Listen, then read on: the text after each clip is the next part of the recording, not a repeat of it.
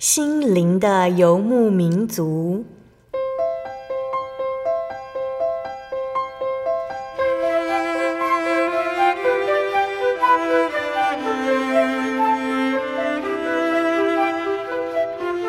在这个谁都不管谁的后现代社会里，每个人的心灵都是游牧民族。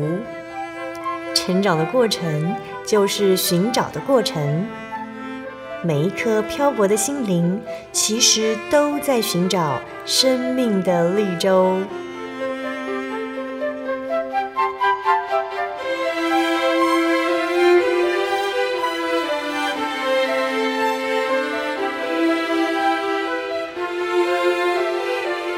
本节目由真耶稣教会台湾总会制作，欢迎收听。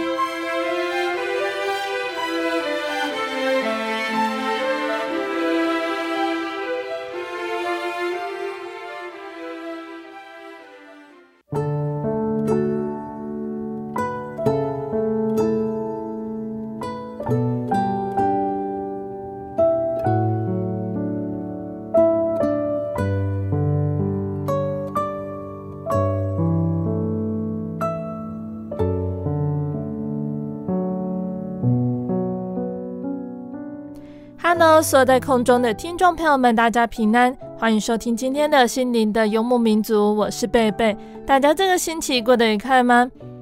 在节目开始之前，贝贝想和听众朋友们分享一句圣经经节，是记载在圣经诗篇六十六篇十二节：“你使人坐车压我们的头，我们经过水火，你却使我们到丰富之地。”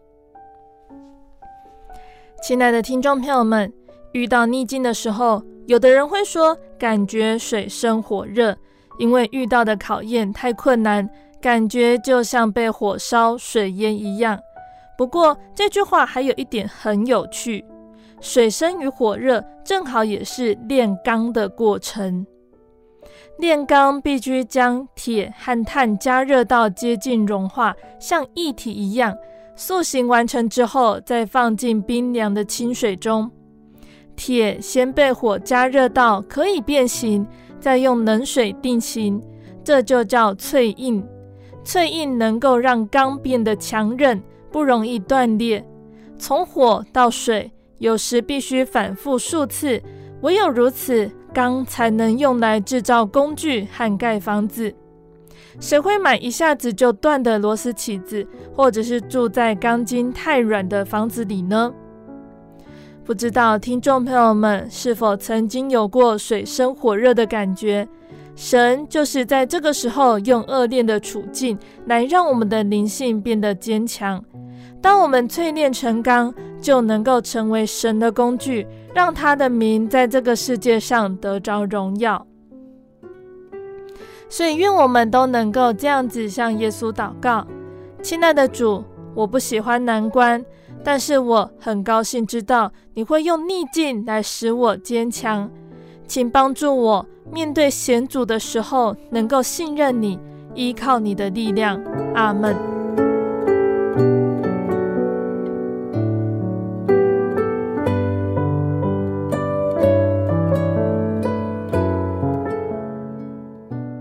今天要播出的节目是第一千两百七十三集《生活咖啡馆》绘本分享《豆豆的尾巴》。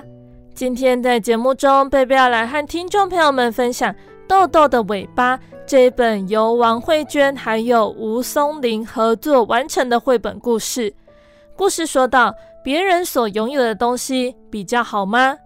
小男孩豆豆，他好想好想要一条尾巴。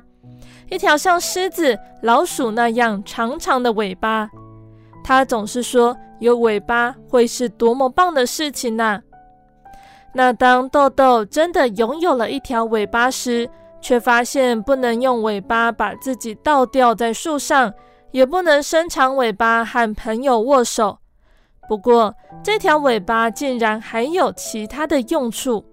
那让我们借着故事来学习珍惜所有，心情转个弯哦。那听到这里，听众朋友们一定很好奇哟、哦，这会是一个什么样的故事？那我们先来聆听一首诗歌，诗歌过后，贝贝就会来分享这一本绘本故事。贝贝要分享的诗歌是赞美诗的五十二首，主恩浩大。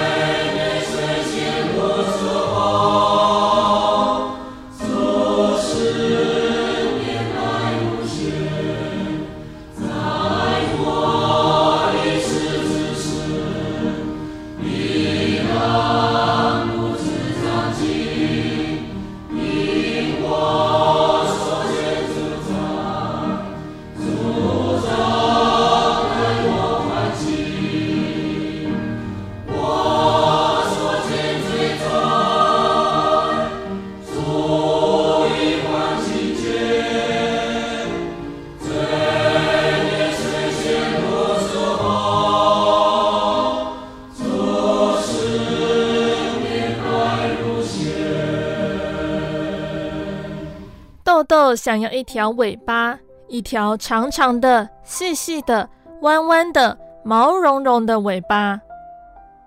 他问妈妈说：“妈妈，为什么我们没有尾巴呢？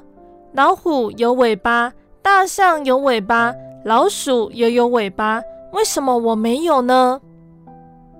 他的妈妈说：“哦，亲爱的，你没看到我在忙吗？不要用这些问题来烦我了。”豆豆想一想，又去问了他的爸爸。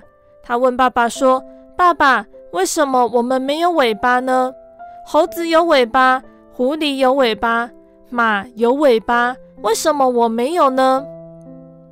爸爸对他说：“别傻了，宝贝，你要一条尾巴做什么呢？”豆豆想要一条尾巴，他不懂为什么爸爸和妈妈会认为尾巴没有用。他想，有尾巴多好啊！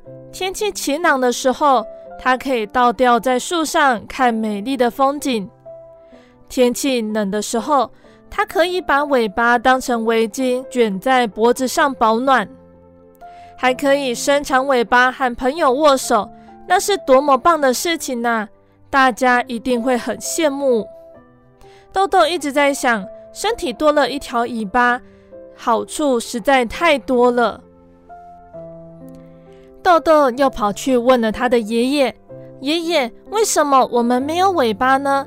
我真的好想好想要一条尾巴哦。”爷爷笑眯眯地回答他说：“豆豆，人类就是没有尾巴啊。”豆豆爬到爷爷身上滚来滚去地说：“我不管，我不管，爷爷你送我一条尾巴啦。”爷爷又笑眯眯地说：“好好，我帮你做一条尾巴。”爷爷拿了一条细细的水管，在豆豆的腰部围了一圈，打了一个小结后，就出现一条垂下来的尾巴了。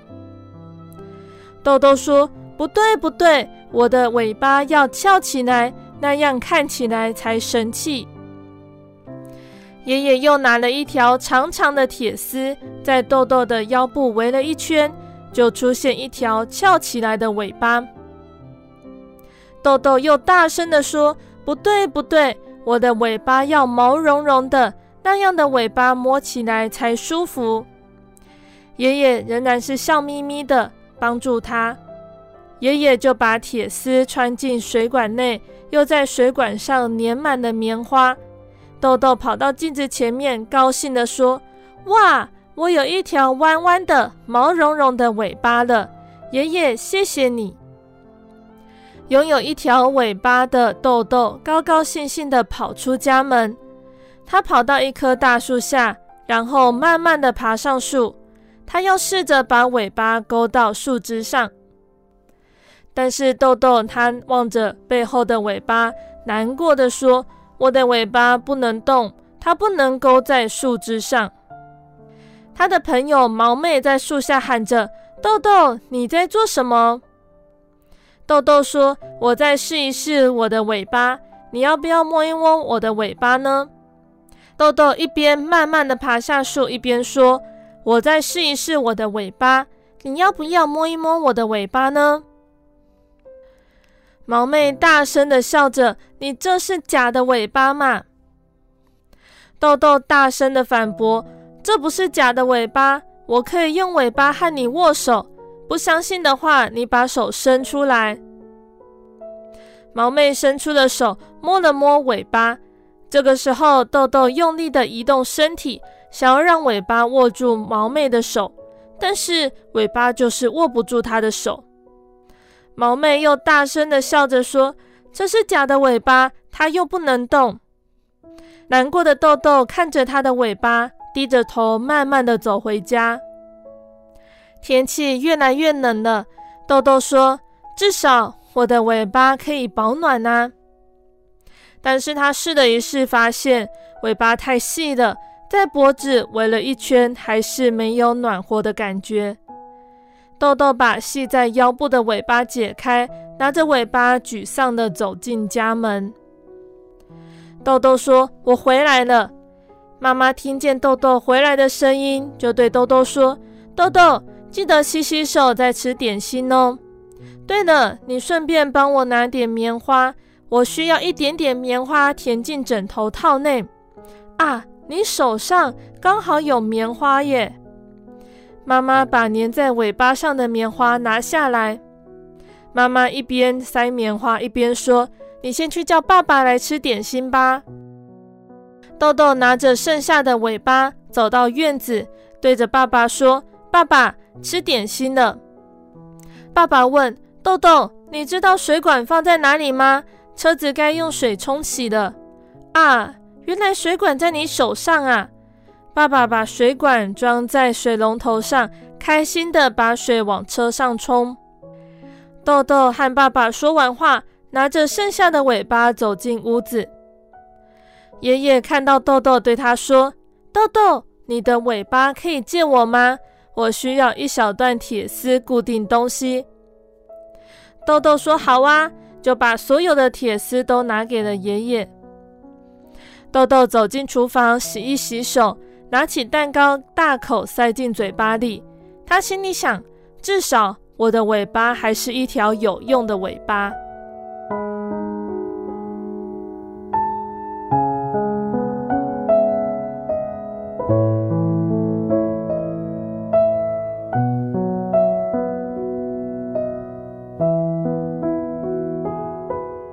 亲爱的听众朋友们，今天的绘本就分享到这里喽。今天贝贝和大家介绍《豆豆的尾巴》这本绘本故事，让我们想到了什么呢？那大家可以想想看呢，我们是否曾经有很想要某一件东西呢？那在得到这件东西之后，我们是什么感觉呢？跟原本想象的是一样吗？豆豆他一直很想要一条尾巴，但是得到尾巴之后，却发现跟原本想象的不同，他非常的失望。不过最后，豆豆的尾巴让他了解到每件东西都有特别的用处。我们常常会觉得别人所拥有的东西比较好，就像故事中的豆豆，希望能够跟老鼠、狮子一样有一条尾巴。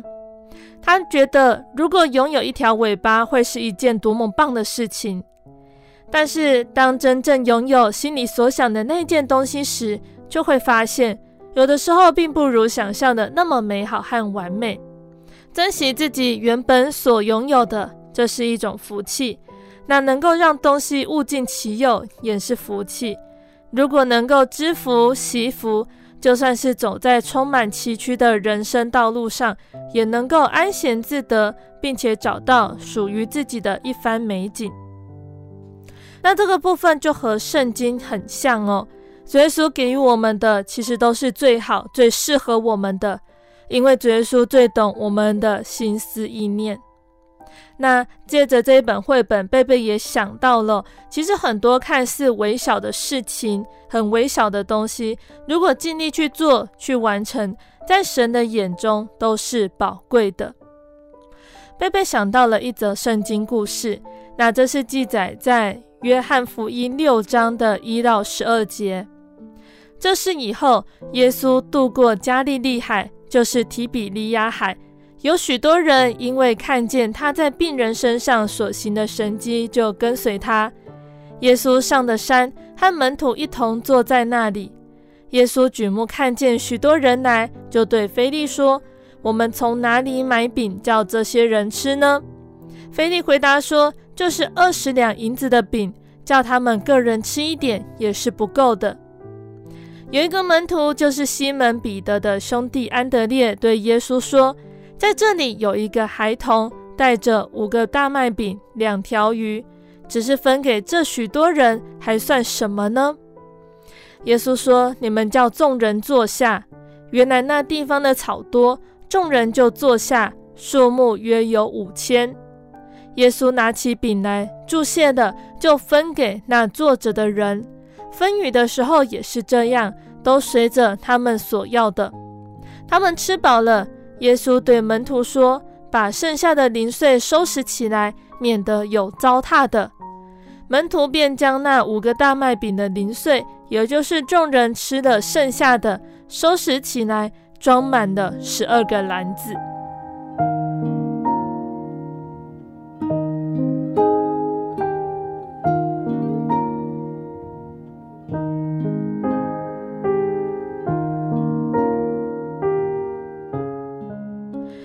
朋友们听到这一段故事的时候，会不会觉得很神奇呢？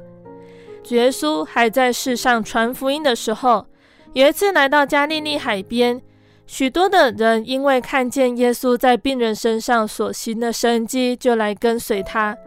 许多的会众和门徒都跟随着耶稣到山上坐着。那天色将晚，耶稣要门徒去准备食物，可是因为来跟随的人太多了。就算是买二十两银子的饼，也不够大家吃。当时只有一个门徒安德烈发现一个孩童带着五饼二鱼，然而耶稣就用这微少的食物注谢，分给坐着的人吃。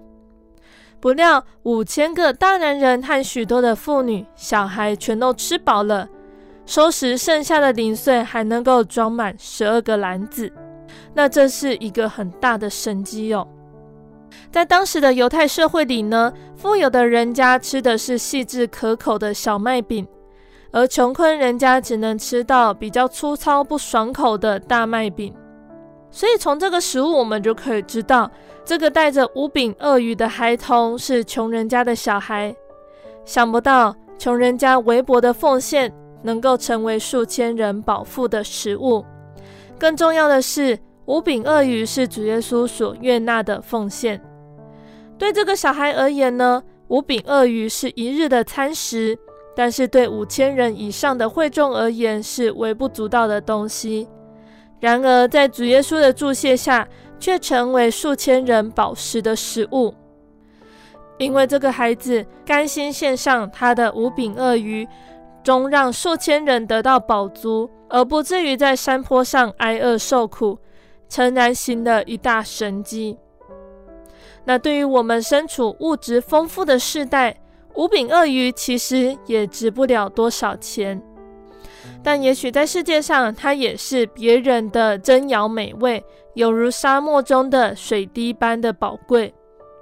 那圣经的道理也是如此，对从小在教会生活中长大的基督徒而言是极为平常的，但是对从来没有接触过福音的朋友而言，却是关乎天国得救的生命之道。他们的心灵饥渴，爱慕义道，很需要我们的关怀，也需要我们去传福音给他们，满足寻求真理的心。所以，使徒保罗他勉励我们弟兄们：我以神的慈悲劝你们，将身体献上，当作活祭，是圣洁的，是神所喜悦的。你们如此侍奉，乃是理所当然的。不要效法这个世界，只要心意更新而变化，叫你们查验何为神的善良、纯全、可喜悦的旨意。人如果有愿做的心，必蒙悦纳，乃是照他所有的，并不是照他所无的。亲爱的听众朋友们，我们可以想想，来到主耶稣面前，我们带什么来呢？当主耶稣需要我们的时候，我们肯奉献什么呢？当我们为主所用的时候，我们是存着什么样的心态呢？求主耶稣赏赐坚定的信心，让我们能够胜过世界的诱惑；也求神赏赐属灵的智慧，让我们晓得分辨是非善恶，明白神的旨意如何。那我们也要祈求圣灵充满，让我们能够顺从圣灵来行事，倚靠圣灵来治死恶欲，才能够保守生命而得享平安。我们更要注重灵修，才能够守道行道，以圣洁完全的心来到神的面前。这是献给主耶稣最好的礼物。那在圣经的彼得前书四章十节这里说，要做神百般恩赐的好管家。这句经节告诉我们呢，恩赐是百般的，也就是每个人的恩赐大不相同。那要做神的好管家，其实并不难，只要照着个人所得的恩赐彼此服侍，互相款待就可以了。神对每个人的要求都不相同，因此神给每个人的恩赐种类都不一样。因此来到神面前的人，只要将我们的恩赐带来为主所用，主耶稣就满意了。那我们虽然微小不配。只要愿意摆在神面前，听从他的差遣，成为合用的器皿，完成他所交付的任务，生命的价值就已经达到最高点，无愧见主面。那愿我们带给主耶稣的是他所喜悦的。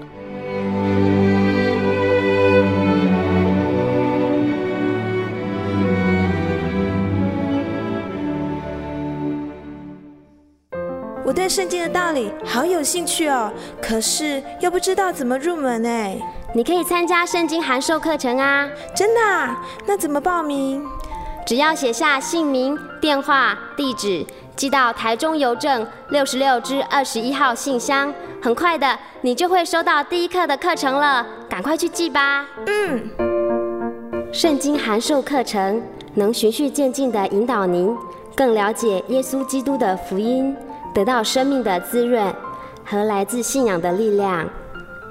本课程完全免费，欢迎来信台中邮政六十六至二十一号信箱，请注明参加函授课程。愿神祝福您。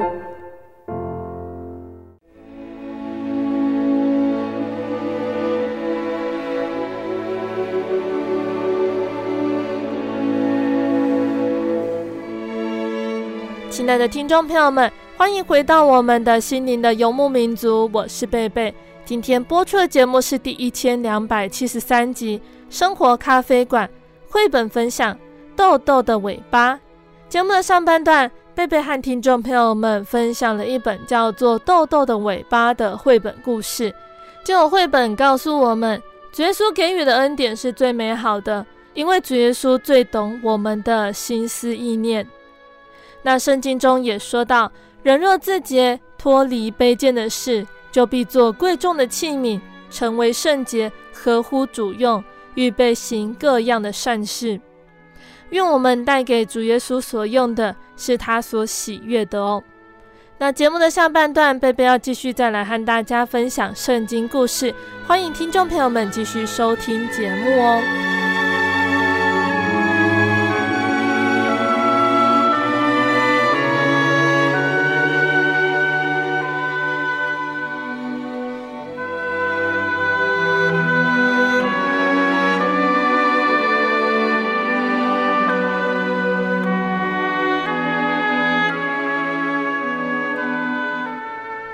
亲爱的听众朋友们，这段时间呢，圣经故事讲了很多集有关于北朝还有南朝列王的故事，那也分享到了在当时负责传达神话语的先知，像是以利亚、以利沙、以赛亚、耶利米、以西结、但以理。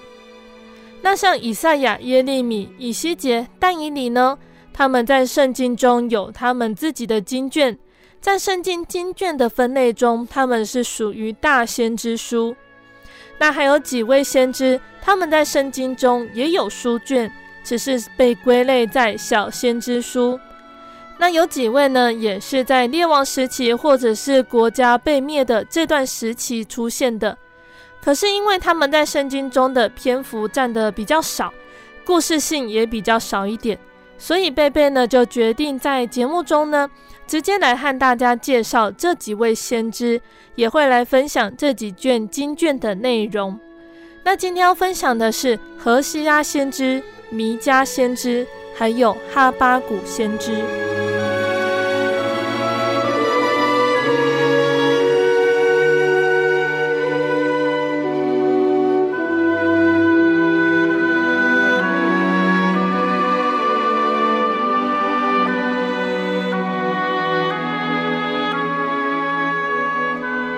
亲爱的听众朋友们，我们首先要来讲的是何西阿先知。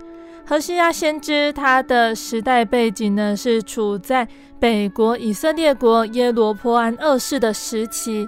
那当时国势非常的强盛，社会安乐，经济富裕。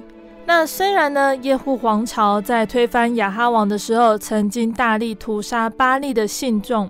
但是耶户的做法还是是以政治性的目的为主，并不是诚心诚意的来敬拜耶和华真神，所以北国他们仍然是以崇拜巴力为社会的主要宗教。所以真神呢，在此时呢，都会差遣先知来警告百姓，要认识耶和华，不要再去拜偶像。那耶和华他首次和何西阿说话的时候呢，就告诉他说，去娶淫妇为妻，也收纳从淫乱生的儿女。那后来，这个妇人和他所爱的私奔，行到穷途末路被卖的时候，神又再次吩咐何西阿要将她赎回，并且爱这个不守妇道的女人。那这样的命令对于任何人来说都是一件难以想象的。更何况在那个时候呢，行淫的妇人是要用石头打死的。那即使是离异的前妻，也是不可以再娶回家的。可是何西阿是一个明白神旨意的人，他将自己的一生献出，虽然承受的是孤苦的生活，但是他接受神的旨意，并且用一种特别的方式来传讲神对世人奇妙的爱。何西阿知道，神叫他娶淫妇，是要表明以色列人离异耶和华。那就连给三个孩子取的名字，也都是遵照神的命令，为的是要向以色列家传警告。何西阿这一位忠心的先知，他所受的是长期的煎熬，但是在圣经的何西阿书中，却无法找到他对自己情感的描述。他变成了神话语的出口。说出了神对世人的爱，他的心能够明白以色列人带给神的伤害是多么的锥心刺痛。以色列人拜巴力，这让神多么的伤心。在何西阿书的十三章四到六节，这里就说：“自从你出埃及地以来，我就是耶和华你的神，在我以外你不可认识别神，除我以外并没有救主。这些民照我所赐的食物得了饱足。”既得了饱足，心就高傲，忘记了我。这样子的心境，也只有何西阿能够体会，也只有这一位勇敢顺服的先知配得传讲。那何西阿书他的中心信息呢，也就是要传讲神的慈爱和公义。何西阿书中将神的慈爱和公义充分的表明，那这种特性在人看似矛盾。就好像公义的神像是审判官，必须是不徇私情，只要是错误，一定给予刑罚。那慈爱的神就好像是母亲，不论自己的孩子犯再大的错，他也会去原谅包容。但是在神的身上，这两者是并行的。何西阿先知的家庭呢，就充分的将这样的信息表明。何西阿的妻子在婚后又去行淫。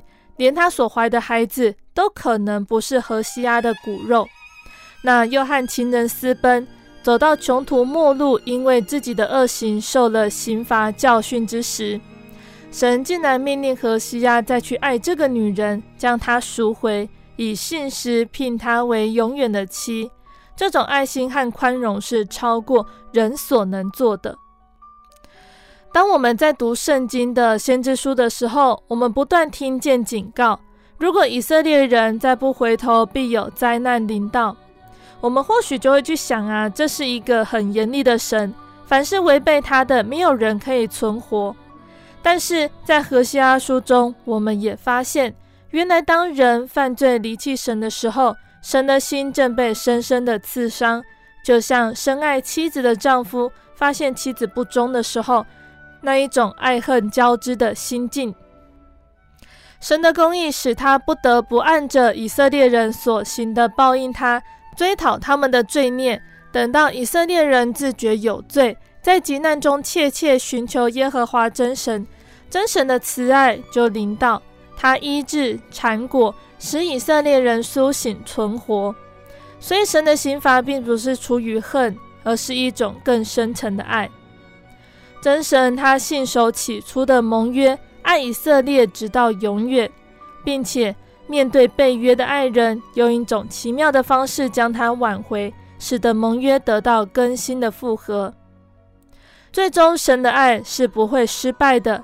以色列人在末后的日子必归向耶和华，寻求他们的神，领受他的恩惠。那何西阿书呢，主要分成了两大段。第一章到第三章是何西阿的家庭，第四章到十四章是传讲的信息。那何西阿书，它对于我们现在来说，它的意义是什么？何西阿先知他处在一个富足而淫乱的时代，百姓以行淫为理所当然的事，不足为奇。那我们现在的社会不也是如此？人的心灵空虚，想利用声色来满足，却是永远无法补足的。想追求更多的物质，但是到最后仍然是一场虚空。因为人的心里深处有一个地方是没有任何东西可以补满的，除了那一位创造我们的主耶稣。我们现在呢，其实也有许多的人看见物质的有限，而要寻找真理，苦修律己。但是却不能得到行善安身的力量，因为没有找到这一位爱着他、永远不分离的神。耶稣的慈爱和他的救赎，必要使多人做他的子民。那惟愿神的信实亲自成就这件事，使万民归向耶稣基督。那我们这个时代的基督徒也应该要像何西亚先知一样，不畏困苦的忠心传讲福音，因为我们的良人耶稣是超乎万人之上独一的救主。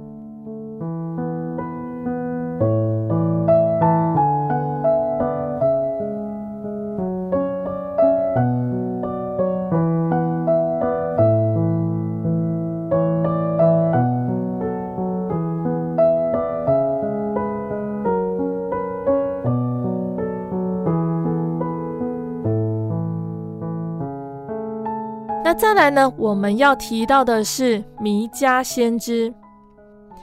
摩利沙人弥迦是犹大王约坦、亚哈斯、西西家在位时候的先知，那大概就是和以赛亚、俄摩斯还有何西阿在同一时期的。弥迦常常被称为农人先知，因为他出生于农村田舍，生活简朴，思想单纯，言论率直，信心热切，所以在信息中呢，正直而公正。那弥迦是生活在劳苦大众之中，就自然关切一般人的需要。那弥迦他谴责耶路撒冷，那和阿摩斯先知指责撒玛利亚是有异曲同工之妙。那弥迦书的六章八节这里说：“世人呐、耶和华已指示你何为善，他向你要的是什么呢？只要你行公义，好怜悯，存谦卑的心。”与你的神同行。那这一节呢，是弥迦书的精要。神所要求选民的是真实的信仰，那就好像在新约之后呢，所要求的是以心灵和诚实来拜神。也因为如此呢，弥迦先知才会发出询问、责备以色列人的声音，希望他们赶紧转回，并且有内心和行为合一的真实信仰。弥迦先知说，预言的对象是北国的撒玛利亚，还有南国的耶路撒冷。他预言北国以色列将遭遇最可怕的毁灭，而以色列的结局成为南国犹大国的鉴戒。那在弥迦书里面呢，先知他以惊人激动的语句来描述神的审判，尤其呢是在亚哈斯做犹大王的时候，他求助于亚述王。将神殿里所有的金银都送给亚述王为礼物，并且擅自更改祭坛祭礼，私移圣殿的器皿，使得崇拜气氛、社会风气、正义都败坏得令人担忧。弥迦先知似乎想说明，犹大西南各城再无安全可言。侵略者的刀剑已经指向该处了。那从撒玛利亚的沦亡，看见犹大国的前途并不乐观，因为他们陷入同样的罪恶，犯着同样的错，因此必将遭遇同样的结局。弥迦先知也像以赛亚先知一样说：“我们怎能逃脱呢？”那我们刚刚提到弥迦书的第六章，在第六节到第八节的部分，弥迦先知连续发出五个问题，询问礼仪的事情。究竟礼仪和敬虔哪一个是重要的？信仰应该拥有什么样实际的生活？怎么样的侍奉才是真神所要的？那再进一步的询问，献祭的时候是不是一定要昂贵的礼物？那最后说明真实信仰的定义、性质还有价值。弥迦先知在这个地方就是指出百姓的错误，他们想以献祭的方式来换取神的福分，尤其是救赎的生命。这样是真神悦纳的吗？真神他需要的是人信心的生活，就像撒母耳记上十五章二十二节说的：“耶和华喜悦燔祭和平安祭。”岂如喜悦人听从他的话呢？听命胜于献祭，顺从胜于供养的脂油。那弥迦书第六章八节也提到，耶和华向我们所要的是什么？先知就在这个地方指出了我们如何在生活中彰显我们自己的信仰，也就是要行公义、好怜悯、存谦卑的心，与神同行。我们是神的儿女。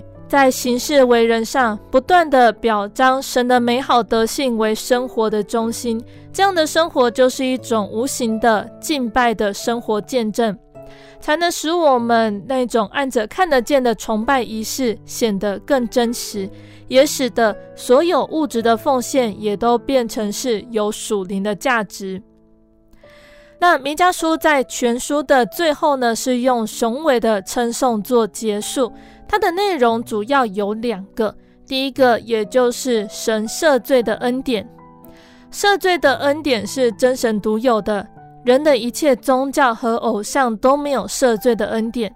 一切的宗教都是以惧怕和刑罚来解决人的罪，唯有真神能够使人获得完全的赦免。神的赦免是永不再纪念的。神的赦免是根据基督十字架的得胜，因为耶稣已经完全代赎了。那第二个内容呢，也就是神的信实。弥迦书里面说到：“你必按古时启示应许我们列祖的话，向雅各发诚实，向亚伯拉罕施慈爱。”弥迦先知就像许多古时的信心伟人。是按着亚伯拉罕的信心踪迹去行的人，也不只是抓住片段的启示，而是追溯以往，连同当时他们所领受的启示，按着神已经赐下的启示，整体性的去领会完整的救恩，而且特别留意救赎的最后完满结局。那整体而言呢，弥迦书呢，它揭示了重要的真理。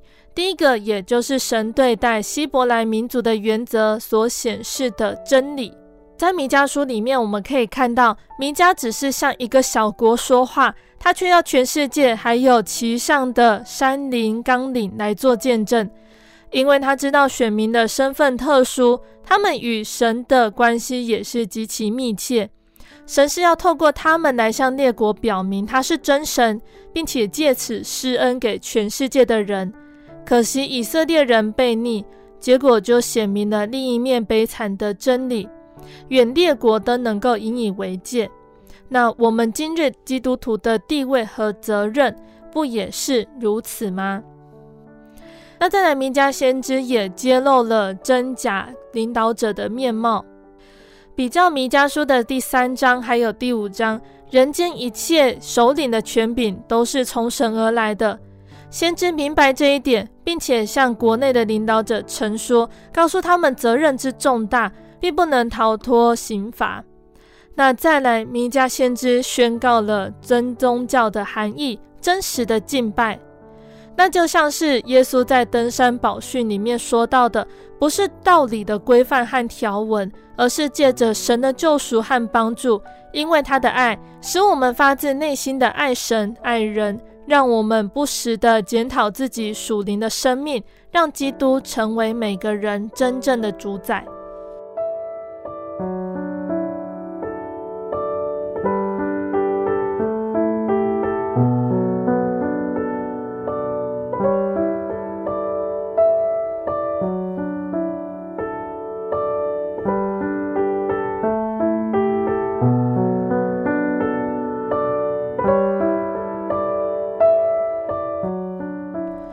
这一集呢，我们要提到的最后一位先知是哈巴谷。哈巴谷书就是哈巴谷先知所写的。哈巴谷的意思是拥抱，他的名字和他的工作相称。他不但贴近神的胸怀，特别蒙神恩宠，他也有悲天悯人的心肠。面对苦难的国家，哈巴谷似乎以爱心拥抱正在哭泣的同胞，一面安慰受创伤的同胞。一面向神倾诉心中无数的为什么，因为当时犹大国正陷于灵性低弱的光景中，犹大亡国前的三位君王都是昏庸败坏的。那和哈巴谷先知同时期的是耶利米先知，他极力斥责犹大因为拜偶像的罪，导致人伦道德尽失，犹大国是危在旦夕。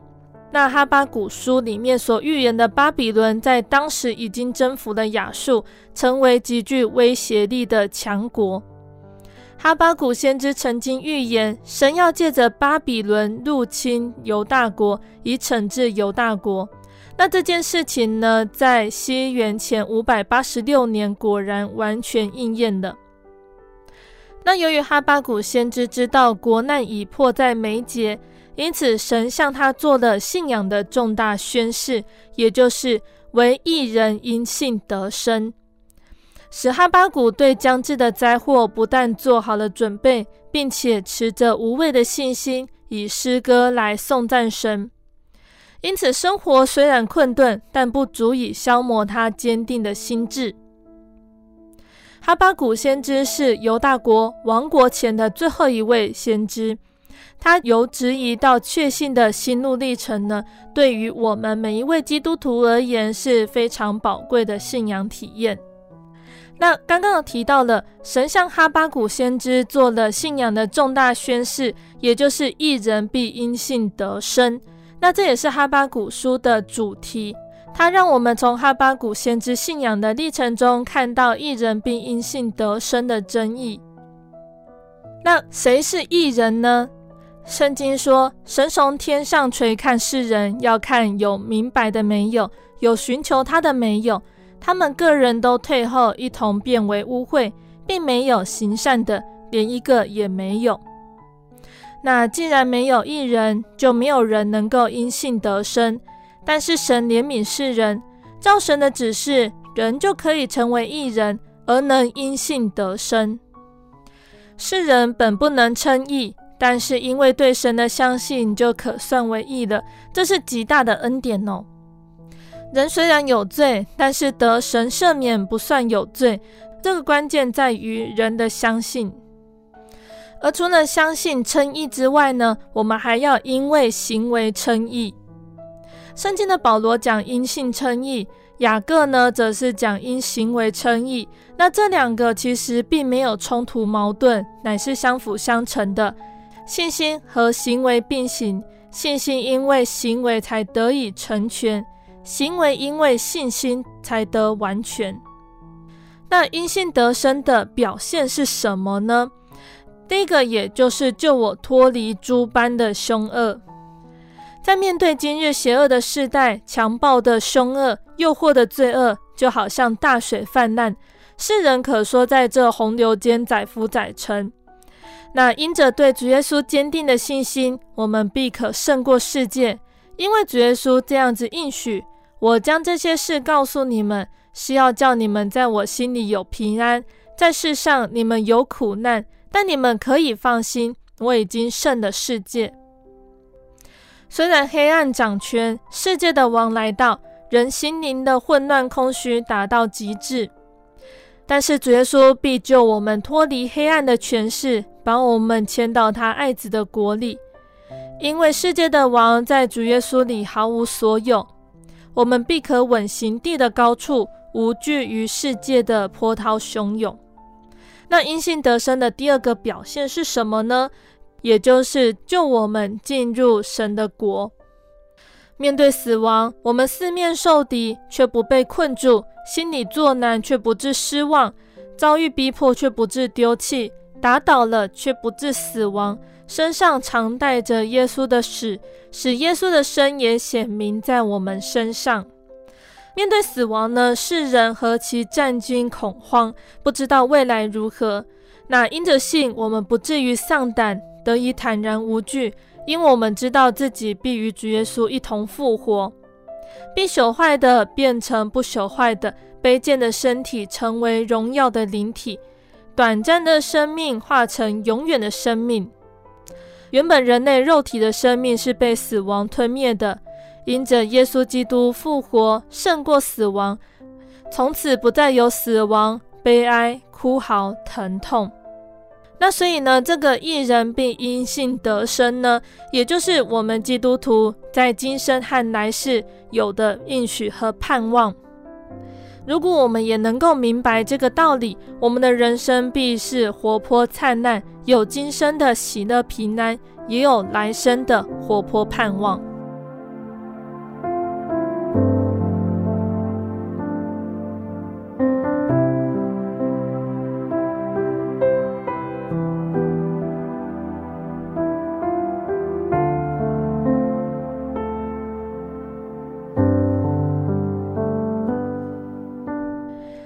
听众朋友们，今天贝贝和大家介绍了荷西阿先知、弥迦先知、哈巴谷先知这三位先知哦。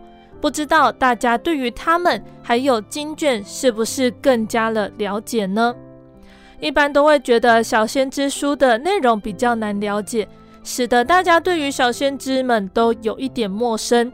希望借由今天的分享，除了让大家更加认识小先知书，也更能从其中学习到神的话语。那在节目的最后，贝贝要再来和听众朋友们分享一首好听的诗歌。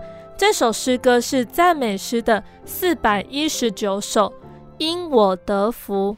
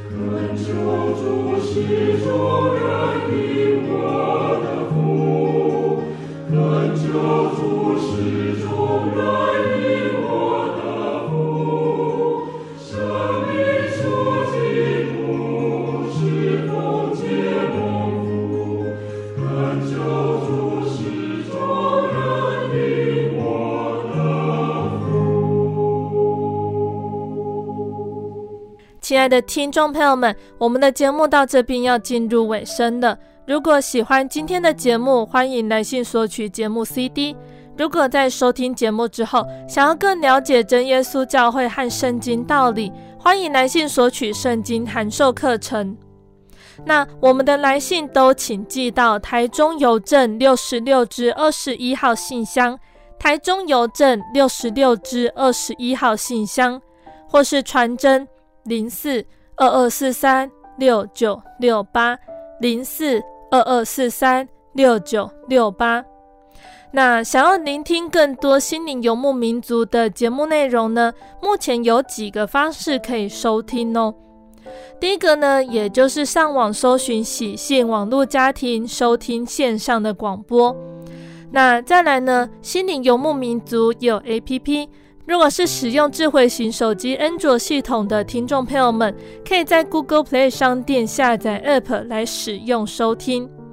那最后一个方式呢，也就是心灵游牧民族在各大 Podcast 平台上上线了。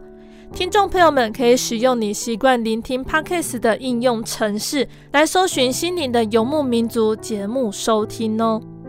那当然，我们更欢迎听众朋友们亲自来到真耶稣教会来参加聚会，一起共享主耶稣的恩典。谢谢你收听今天的节目，我是贝贝，我们下个星期再见喽。我的心是一只鸟，飞行介于黄昏与破晓，阳光下。